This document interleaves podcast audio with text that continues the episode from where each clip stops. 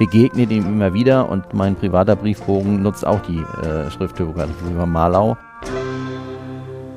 Alfred Marlau gehört ganz sicherlich zu den progressiven Künstlern, die ganz klar auf der Aufbruchseite stehen.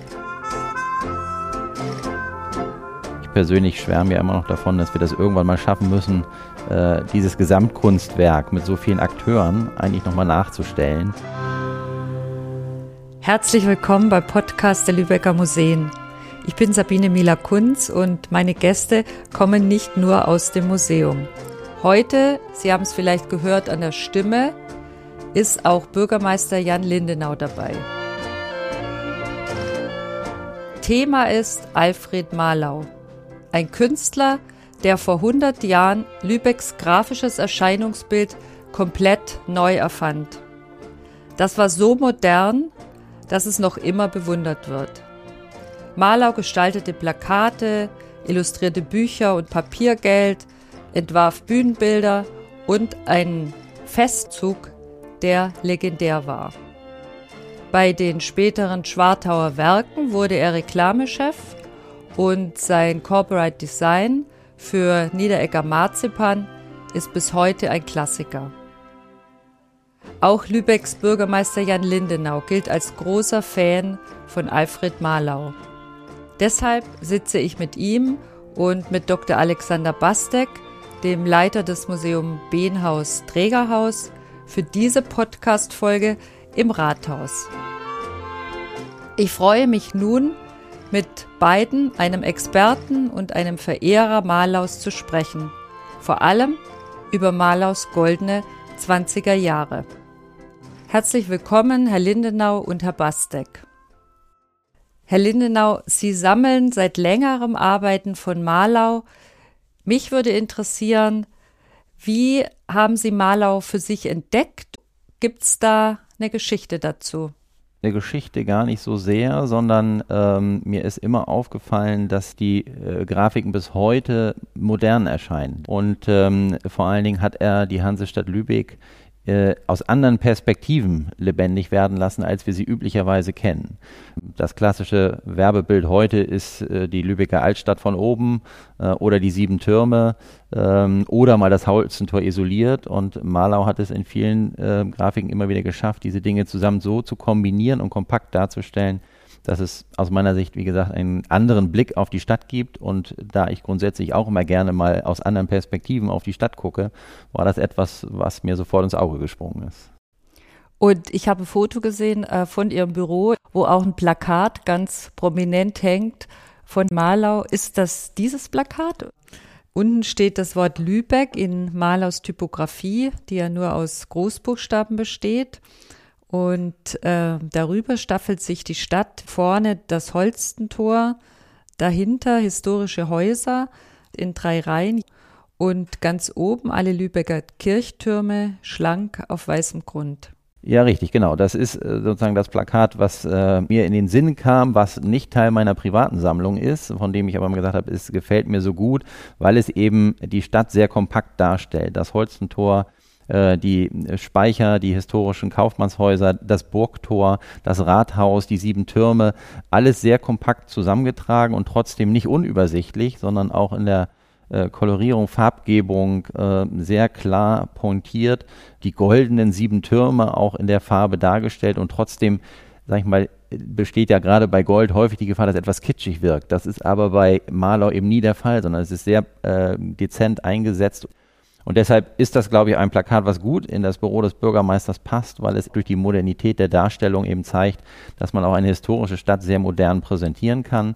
Ähm, und deswegen war eine der ersten Themen, als es hieß, äh, wie wird denn das Bürgermeisterbüro nach dem Amtsantritt ausgestattet, war meine erste Frage, haben wir das Plakat im Bestand? Und Herr Bastik war dann so nett und hat gesagt, naja, das Plakat können wir schlecht aufhängen, das würde leiden, aber wir schaffen es eben, eine äh, sehr ordentliche Kopie zu produzieren und die hängt nun im Bürgermeisterbüro. Wissen Sie, von wann das ist? Es ist nicht datiert, aber ich glaube, es ist Anfang der 30er Jahre entstanden. Um diesen Bogen vielleicht gleich mal aufzunehmen, Stadtansicht in den 20er Jahren, Tradition und Moderne.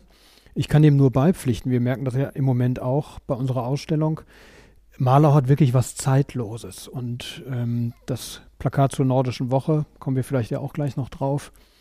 Das verkauft sich auch ganz gut. Da ein Nachdruck bei uns im Shop aktuell.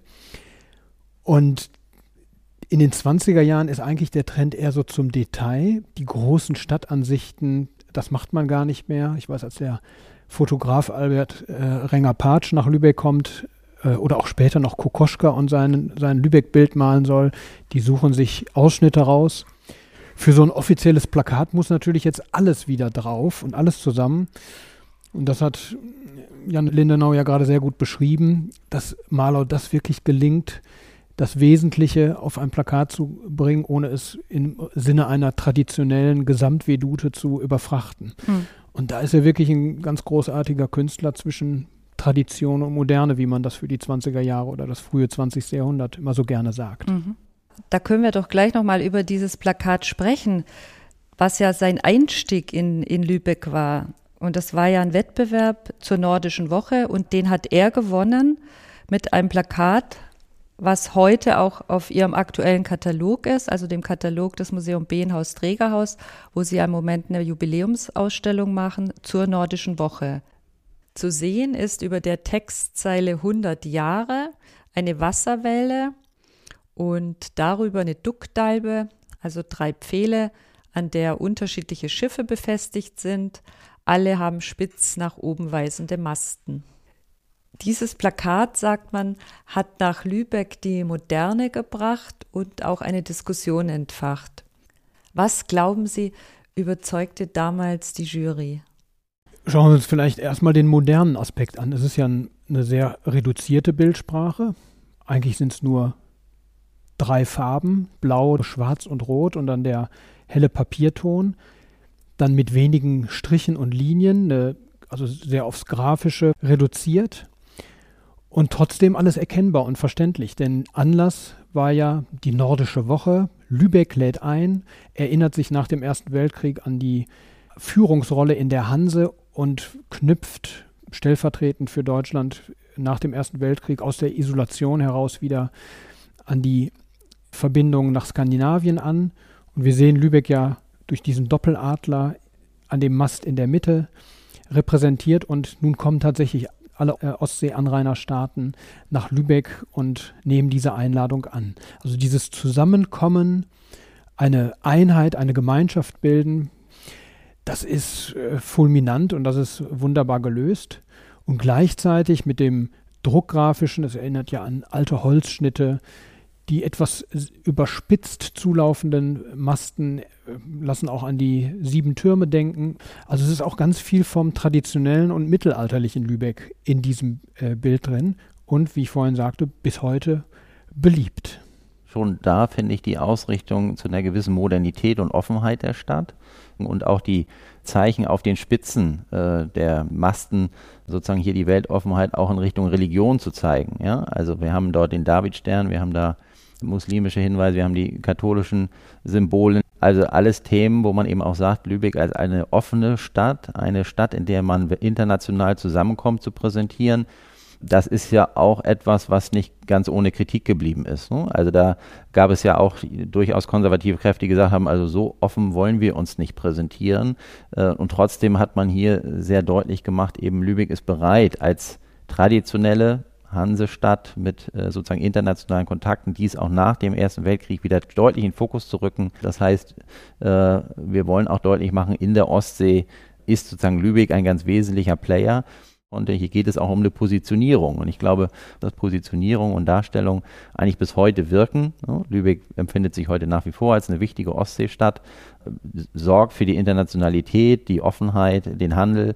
Äh, all das, was dort schon 1921 im Bild zusammenkam, prägt bis heute die Stadt. Und da sieht man auch, wie aktuell sozusagen Malau mit seinen damaligen Ansichten und den Präsentationen auch schon gewesen ist. Mhm. Wie würden Sie das denn jetzt kunsthistorisch einordnen? Also das Plakat ist 1921 gehängt worden, kurz davor entstanden. 1919 wird das Bauhaus gegründet. Um 1920 machen in der Kunstszene Surrealismus, Dadaismus von sich reden. Wo ordnet man da Malau ein? Ich kenne ja kenne auch diese Einordnung, die sagen Gegenposition zum Bauhaus. Ich finde, er entspricht absolut dem Zeitgeist. Also dieses zwischen Tradition und Moderne stehen, aber nicht irgendwie eingeklemmt stehen, sondern wichtige Aspekte aus der Vergangenheit übernehmen. Das macht das Bauhaus auch. Das Bauhaus-Manifest 1919 wird von äh, Lionel Feininger illustriert mit einem Holzschnitt einer Kathedrale, einer gotischen Kathedrale. Ähnlich haben wir es hier auch, also die Rückbesinnung auf das Mittelalter, die scharfen Spitzen und das Emporstreben. Und das ist aber auch gleichzeitig äh, nach vorne gerichtet, also in die Zukunft und ganz modern in diese Aufbruchstimmung in den 20er Jahren. Das lässt sich ja in unserer Ausstellung auch gut beobachten. Wer empfindet diese Zeit der 20er Jahre als Niedergang, als Verlust des, der kaiserlichen Ordnung und dessen, was, was im 19. Jahrhundert noch eine Rolle spielte? Oder für wen ist das äh, der Aufbruchgeist? Und Alfred Marlau gehört ganz sicherlich zu den progressiven Künstlern, die ganz klar auf der Aufbruchseite stehen, aber ohne die Vergangenheit damit über Bord zu werfen, komplett, sondern an ihr anzuknüpfen. Und gerade für die bildende Kunst ist die Aufgabe ja in Lübeck, moderne Kunst so zu pflegen, dass sie nicht als Fremdkörper implementiert wird, sondern dass sie sich verträgt mit dieser äh, Historie und mit den Bauten und dem Stadtbild. Und da finden wir ganz viele Beispiele, die bis heute sehr gut funktionieren. Hm. Herr Ledenau, Sie hatten eben schon mal angesprochen, dass es natürlich auch Kritik gab an dieser neuen Formensprache, die Malau hier einbringt. Ähm, es war ja so, dass sich die Jury einstimmig für Malau entschied, für dies, bei diesem Plakat. Aber es wird wohl in der Leserbriefdiskussion deutlich, die ich zitiere jetzt, verschlafen, selbstgefällige Provinzialität Lübecks. Was denken Sie beide mochten die Lübecker an Malaus Stil nicht? Die Kritik kam eher aus dem konservativen Bereich, die auch sagten, ja, es ist ein Bild, ähm, wo man Lübeck gar nicht so recht erkennt. Man sprach auch vom blutigen Stachelschwein und ähnlichem aufgrund der roten Spitzen. Und ähm, ich glaube, da muss man ein bisschen in die Zeit gucken. Und ähm, die Kritik, die da kam, orientierte sich aus meiner Sicht eher danach, dass eben sozusagen eine gewisse äh, Offenheit und Toleranz, äh, die auch äh, dort signalisiert werden sollte, noch nicht in Lübeck so angekommen war. Lübeck ist an sich schon immer eher eine konservative Stadt gewesen mit alten Traditionen, hanseatischem Bewusstsein. Ähm, und äh, wenn dann sozusagen jemand übliche Darstellung ich sag mal, ein schönes gedrucktes Plakat mit dem Holzentor hätte wahrscheinlich wenig Kritik äh, hervorgebracht. Aber hier haben wir ja ganz bewusst eine völlig andere Darstellung. Und ich kann mir auch gut vorstellen, kann ich jetzt nicht belegen, aber alleine die Vielfalt auch der Konfessionen, die abgebildet sind, ist ja schon etwas, was auch etwas auslöst. Ich glaube, man könnte heute genau wieder so eine Debatte führen. Ja? Ist es eigentlich richtig, dass auf einem Werbeplakat einer Stadt die Konfessionen so an der Spitze dieser Masten und Türme so dargestellt werden, äh, ist das eigentlich das, was wir ausdrücken wollen? Äh, solche Diskussionen erleben wir heute wieder. Muss man eben sagen, da ist eben Malau einer, der, würde ich sagen, so proaktiv in die Zukunft gerichtet auch versucht hat zu gestalten.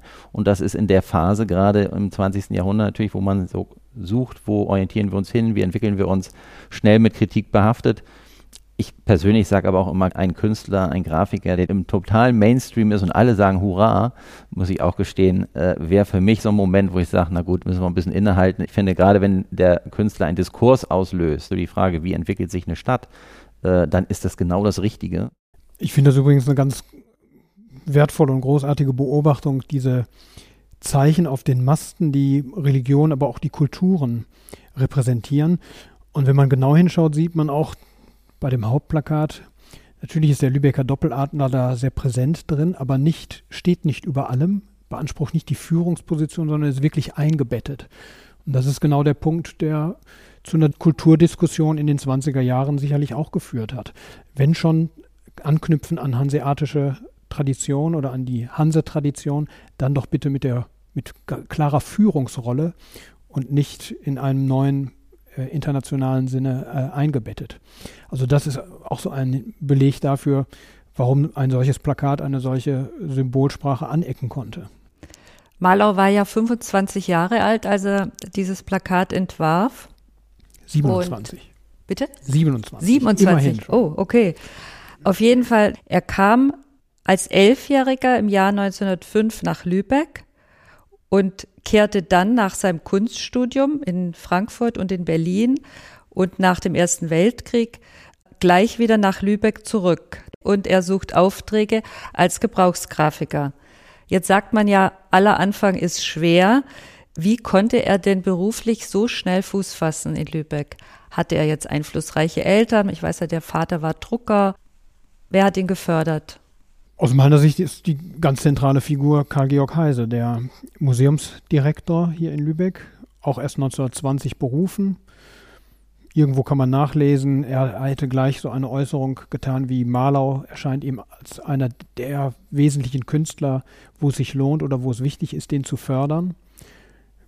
Über das Plakat zur Nordischen Woche haben wir ja gerade schon gesprochen. Das ist der erste große Auftrag, den er sicherlich auch der Fürsprache Heises zu verdanken hat und im selben Jahr ja auch die Entwürfe für das noch, noch viel mehr, noch viel weiter umstrittene Notgeld. Diese Serie von 20 Pfennigscheinen, die sta stammt eben auch aus dem Jahr 1921, als Kleingeld knapp wurde und viele Städte Notgeld produzierten und ziemlich schnell merkten, äh, das wird, wenn die Scheine besonders gut gestaltet sind, wird das tatsächlich als Sammlerobjekt gesammelt am Ende macht das, äh, machen die städtischen Finanzen da noch einen Gewinn mit, weil die Scheine gar nicht mehr im Umlauf sind, sondern zu Hause äh, behalten und gesammelt werden. Und vor diesem Hintergrund entwirft äh, Alfred Marlau sechs Scheine, in denen er eine kleine Bildergeschichte erzählt. Ähm, oder fünf Scheine. Wir haben hier eine, einmal die Rückseite ist ja hier auf, auf unserer Vorlage zu sehen. Und die Geschichte ist die des äh, Lübecker Stadtwappens des Doppeladlers. Man sieht dem, auf dem ersten Schein ein Ei, im zweiten stößt dann der erste Kopf durch dieses Ei, der zweite folgt, die Doppelköpfigkeit erkennt sich selbst und im Schlussblatt bekommt dieser Adler, der ehrlich gesagt so frisch geschlüpft noch wie ein gerupftes Huhn aussieht, dann äh, das Schild überreicht, um dann zum Staatswappen zu werden. Und die, hier kann man natürlich verstehen, dass die konservativen Kunstkritiker oder die konservativen Lübecker von einer Verhohnepiepelung des Staatswappens, Lübeck ja immerhin noch Staat und nicht nur Stadt, in den 20er Jahren sprachen und dass diese, dieser Entwurf auf deutliche Kritik stieß. Was war das eigentlich für eine Zeit, wo Notgeld gebraucht wurde? Naja, wir ähm, hatten eine Phase, gerade auch eine, in der wirtschaftlichen Entwicklung, die natürlich schwierig war. Die Inflationsthematik stand noch ähm, sozusagen über der Stadt. Die Bevölkerung an sich war nicht in Gänze äh, reich, äh, wie wir das von alten Handelskaufleuten kannte, sondern es bedarf viel Unterstützung. Äh, Flüchtlinge waren in der Stadt, also alles Themen, die die Stadt geprägt haben. Und darf man in so einer Phase auch ein, Wappentier, was eigentlich Stolz und eine Repräsentation der Stadt ausmacht, darf man das so darstellen. Ja, das äh, war ja eine der Diskussionen auch. Und Lübeck hat sich in dieser Phase auch natürlich auch da wieder in der Richtung entwickelt, wollte sich nochmal in Teilen auch erfinden. Da ist es irgendwie auch ein spannendes Symbol zu sagen, das Wappentier schlüpft nochmal neu aus dem Ei. Also es wird quasi neu geboren. Äh, da glaube ich, kann man auch erkennen, dass sozusagen dieses neu ja, auf die Welt kommen dieses Tieres äh, natürlich auch so einen gewissen Neuanfang darstellen soll. Aber allein die Tatsache, dass es am Ende eher zum Sammelobjekt wurde, wie Herr Dr. Bastik gerade sagte, zeigt ja eher, dass eine Akzeptanz dafür auch in der Gesellschaft da war, zu sagen, sowas will ich haben. Da tut sich was, das äh, will ich zeigen und ich sage es ganz offen, ich habe es heute noch zu Hause hängen, diese Notgeldscheine. Ich glaube, das zeichnet Maler auch so ein bisschen aus. Man kann sehen, wo er versucht hat, Diskussionen auszulösen und wo er einfach nur gute äh, sachliche Arbeit abliefern wollte. Zum Notgeld vielleicht nur noch mal äh, kurz zurück und zu seinem Förderer Karl-Georg Heise, von dem wir ja eben sprachen. Der war natürlich hier jetzt wirklich gefragt, äh, in die Bresche zu springen und äh, dieses Notgeld zu verteidigen nicht nur Marlau damit zu verteidigen, sondern natürlich auch sich selber, denn er hat sich ja verantwortlich äh, gezeigt äh, für die Auswahl. Und der bringt das wunderbar auf den Punkt. Der äh, sagt einfach Zeitsatire ist das. Er schreibt genauso grotesk, widerspruchsvoll wie die Tatsache dieses Notgeldwesens für sich, also spricht von äh, bedruckten Papierläppchen, die gültiges Geld sein wollen. Also er nimmt diese ganze äh, Geldpolitik schon äh, nicht richtig ernst und da passt dann eben auch das nicht ganz ernst genommene Wappen dazu, beides Symbole, die sich entsprechen. Und interessant in dem Zusammenhang, weil wir gerade bei der Nordischen Woche ja sagten, auch Lübecks Rolle international auszustrahlen. Hier beschwichtigt Heise dann mit der genau gegenteiligen Argumentation und sagt, hier sind wir Lübecker doch unter uns. Und das kriegt ja gar keiner zu sehen und wird bei uns gehandelt und dann kann man auch mal ähm, in diese etwas humoristische Kiste greifen. Dann würde ich jetzt zu anderen Höhepunkten in Malaus Werk kommen in den 20er Jahren. Und dazu gehört ja sicherlich seine Theaterarbeit, die ja von gigantischem Ausmaß war, aber auch der Festzug. Da war ja zur 700-Jahresfeier der Reichsfreiheit Lübecks mit 3000 Mitwirkenden, fünf Kilometer lang. Für was war Malau da alles verantwortlich? Na, er war in erster Linie ja äh, sowohl für die Gestaltung des Zuges an sich, also äh, die Stadtgeschichte und wesentliche Stationen auch äh, in diesem Festzug darzustellen. Der Wagenbau, gab ja unterschiedliche Themenwagen auch, ähm, waren von ihm mitverantwortet. Und wenn man dann sieht, auch die Länge des Zuges und die Detailgenauigkeit auch in vielen Themen, dann ist das äh, schon wirklich eine Meisterleistung gewesen. Da ist alles zusammengekommen. Da ist, die, ist das Grafische zusammengekommen, da ist die Erfahrung aus dem Bühnenbildnerischen zusammengekommen. Und das hat er, glaube ich, sehr gut geschafft an der Stelle. Denn die Straßen waren ja von Menschen gesäumt. Also das war ja, da war ja die Stadt auf den Beinen, um das zu erleben. Ja. Ich persönlich schwärme ja immer noch davon, dass wir das irgendwann mal schaffen müssen, äh, dieses Gesamtkunstwerk mit so vielen Akteuren eigentlich nochmal nachzustellen oder es nochmal wieder aufleben zu lassen, weil es eben auch ein echtes Gemeinschaftswerk war mit vielen Akteuren. Äh, wir haben ja nun gerade 875 Jahre vor drei Jahren gefeiert. Äh, und da muss ich gestehen, kam auch schon wieder bei mir so das Gefühl, auch man müsste eigentlich mal wieder diese Themen aufnehmen, weil es ist sozusagen diese, diese Vielfalt der Stadtgeschichte so lebendig mit Wagen und Personen und wie gesagt, äh, aber eben auch die Stadt zusammenzubinden und gemeinsam so ein großes, ja heute würde man sagen, Event zu veranstalten. Es gab das Ganze dann ja als Leparello, sowohl in der gezeichneten Form als auch in einer Fotoform. Also wenn man das heute auseinanderklappt, äh, das ist wirklich begeisternd. Auch, dass man es damals grafisch dann wieder so aufbereitet hat, die gesamte Geschichte so für die Tasche zum Mitnehmen, wo man, glaube ich, auch heute noch für, die, für den Geschichtsunterricht in Schule viel mit erzeugen könnte. Das, glaube ich, hat noch viel Potenzial. Ja, der, der Umzug war 1926, also das nächste Datum wäre ja dann 2026. ja, ist ja, glaube ich, noch ein ausreichender Vorbereitungszeitraum, aber das sollten wir vielleicht wirklich nochmal näher in Erwägung ziehen. Also ich kann mir auch vorstellen, dass heute wieder viele Lust hätten, sozusagen gerade auch unter Beteiligung der Akteure, die sozusagen damals auch dabei waren. Wenn man heute die Kreishandwerkskammer und die entsprechenden äh, Akteure anspricht, kann ich mir durchaus vorstellen, dass sowas mal wieder funktioniert. Also wenn man das vernünftig zusammenführt, kann das noch was ganz Großes werden. Aber mit ganz großen Projekten äh, tun wir uns ja manchmal auch schwer in der Stadt. Von daher wird es mit Sicherheit die eine oder andere Diskussion darüber auch geben, was aber auch gut ist, finde ich, weil es zeigt, dass wir uns mit der Vergangenheit aktiv auseinandersetzen und was wir davon heute äh, möglicherweise auch in einer anderen modernen Ausrichtung, ähnlich wie Malau das 21 mit der nordischen Woche quasi schon initiiert hat, auch mal wieder neu diskutieren kann. Schwierig ist es leider in Lübeck ja auch mit den Jubiläen, denn ähm, die 700-Jahr-Feier 1926 war die der Reichsfreiheit. 800 Jahre Reichsfreiheit werden wir nicht feiern können. Aber äh, ich bin da ganz beim Bürgermeister. Ich finde das großartig, wenn man den bürgerlichen Geist, den es ja bis heute in dieser Stadt äh, gibt, aufgreifen könnte, um zur 100 Jahre Festumzug äh, oder äh, ähnlichem Anlass ähm, so etwas mal wieder auf die Beine zu stellen. Es gibt ja glücklicherweise Fotografien, es gibt sogar einen Film, der diesen Festumzug zeigt und das e-, eben schon erwähnte wunderbare Leporello, wo dann auch die Grafik äh, Malers ja nochmal zum Tragen kommt, das sich erhalten hat. Und wenn wir bislang immer bei den Plakaten so das nach oben strebende und die Betonung der Vertikale haben, horizontaler geht es kaum noch. Also wenn dieses Leporello mal in die Hände bekommt und ja, wir haben sie auf dem Tisch ja, liegen. blättert das aus. Wir sitzen hier an einem sehr langen Tisch. Wir können nachher mal ausprobieren, ob der überhaupt reicht. das ist dann nochmal so ein auch grafischer Gegenimpuls ähm, zu dem gotischen nach oben streben oder dem äh, emporwachsen und in die tu Zukunft blicken, hier also mal wirklich ganz in die Breite zu gehen. Und das scheint mir, um vielleicht auch nochmal die Grafik und seine Malers freikünstlerische Arbeiten miteinander zu versöhnen, im, im besten Falle, so ein Grundprinzip zu sein, dass er tatsächlich mit diesen Grundformen oder einer horizontalen oder vertikalen Ausrichtung auch seine Aquarelle zeichnet. Da gibt es oft einfache Federstriche, die vertikal ausgerichtet sind und die Formen, da sind es auch Schiffsmasten, äh, Häuserreihen oder Telegrafenmasten oder welche Landschaft er sich auch immer nimmt. Und dann geht er mit dem Aquarellpinsel dazwischen und breitet das Ganze bildmäßig in der horizontalen aus.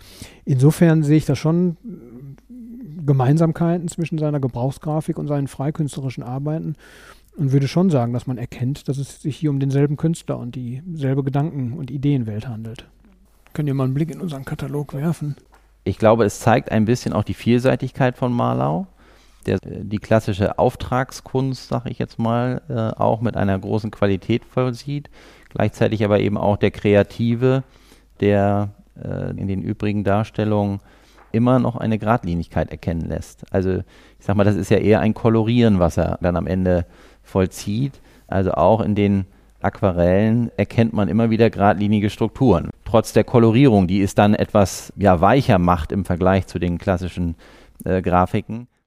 Das sind ja auch unterschiedliche Arbeitsschritte. Ich denke, hier steckt natürlich viel Naturstudium drin. An anderer Stelle ist ja auch von dem Wanderkünstler die Rede, der umherreist, Motive sammelt, skizziert.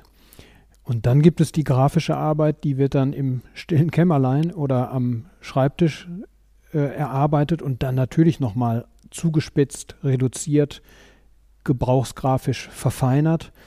Aber ich glaube auch, seine Plakate, seine Werbekunst wären undenkbar beinahe, äh, wenn das nicht die äh, Grundarbeit der ja, Welterfahrung, äh, um es mal hochzuhängen, gäbe, dass er wirklich zeichnend, malend, mit offenem Auge in der Welt umherreist und Motive erstmal sammelt und Eindrücke zusammenführt. Und gleichzeitig sagt man ja über ihn, dass er auch jemand war, der sich gerne zurückzog, der ein Atelier im Schilf hatte. Mhm. Ähm, da hat er dann sicherlich für sich selber gearbeitet. Meine Frage wäre, bei der Fülle an Arbeiten, hat er ganz allein gearbeitet? Hatte der keine Mitarbeiter? Man könnte sich auch vorstellen, dass er eine große Werbeagentur hat. Soweit ich weiß, ist er tatsächlich dieser Einzelgänger-Künstler, der nicht mit Werkstatt, sondern äh, alleine gearbeitet hat. Sehr fleißig, nicht immer geschäftsmäßig, glaube ich, kann man auch nachlesen. Also nicht jeder Rechnung äh, hinterher. Also vielleicht hätte er eher eine vernünftige Buchhaltung gebraucht als eine unterstützende Werkstatt. Aber künstlerisch, das zeigt ja, dass wir nach 100 Jahren noch über ihn äh, sprechen, hat er vieles richtig gemacht. Und gleichzeitig, wenn wir jetzt schon über die Persönlichkeit Malaus sprechen, scheint er ja dann teilweise auch überfordert gewesen zu sein. Oder wie erklärt man sich, dass er dann in den 30er Jahren vermehrt in die Klinik gehen muss, weil er Nervenzusammenbruch hat?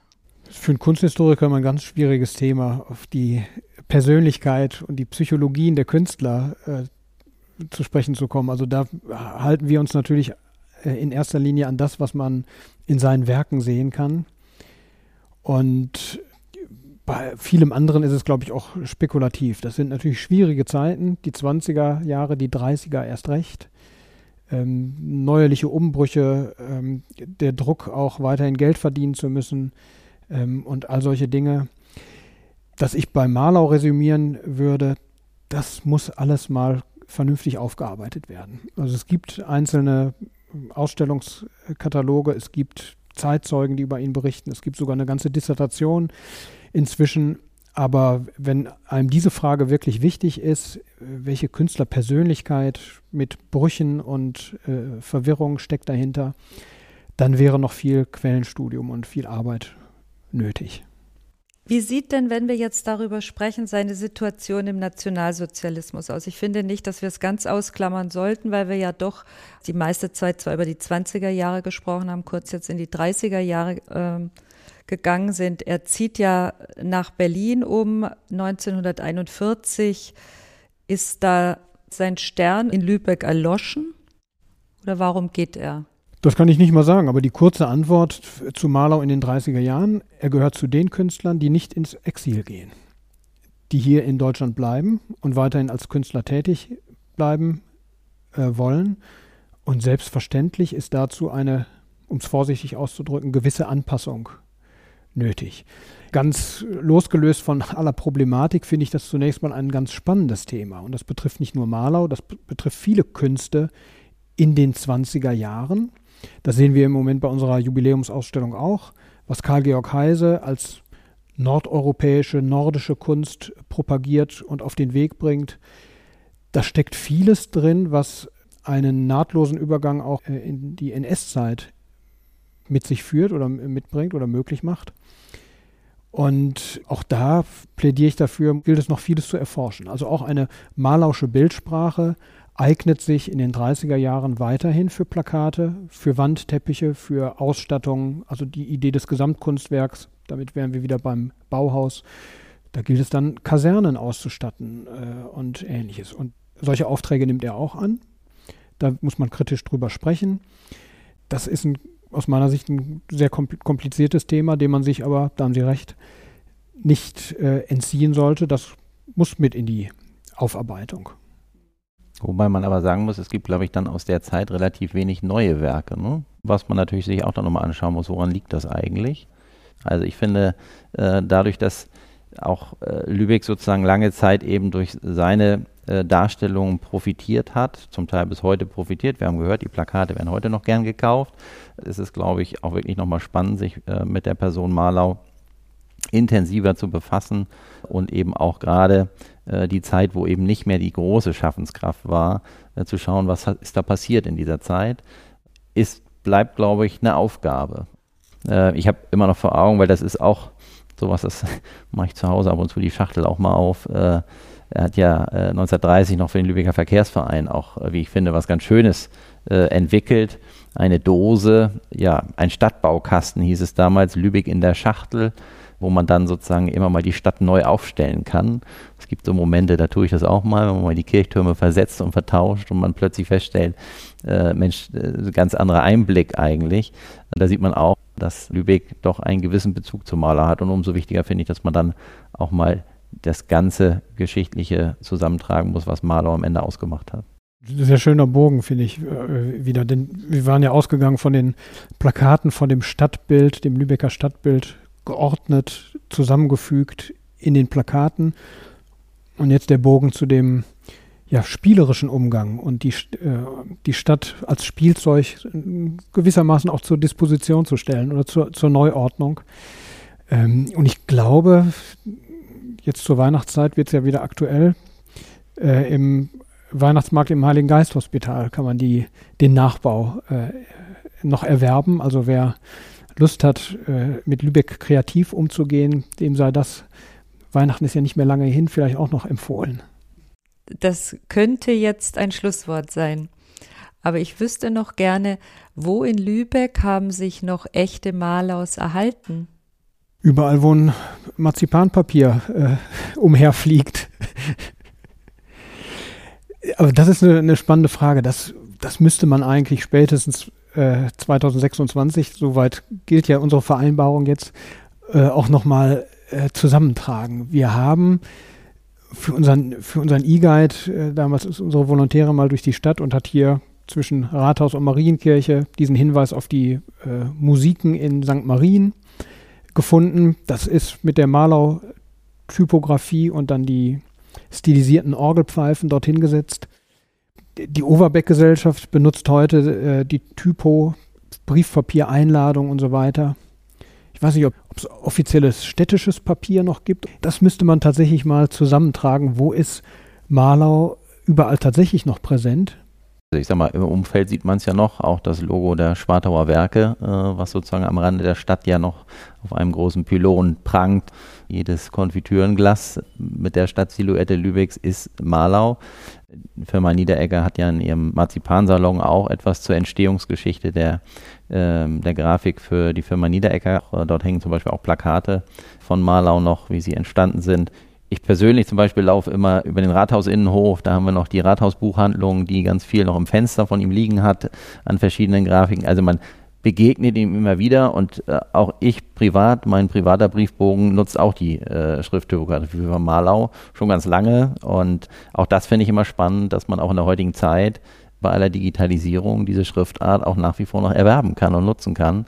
Also ich finde auch immer diese Kombination sehr schön, dieses CK von Lübeck könnte schon alleine stehen als, als grafisches Element. Wo das C, das K übergeht. Direkt übergeht oder auch das Ü für Lübeck, also das U, in dem das E direkt inne steht, kann man eigentlich direkt Maler zuschreiben, weil diese Kombination habe ich immer nur mit ihm in Verbindung gesehen. Ja, dann ist das jetzt unser Schlusswort. Herzlichen Dank Ihnen beiden für das Gespräch. Ja, ebenso, vielen Dank.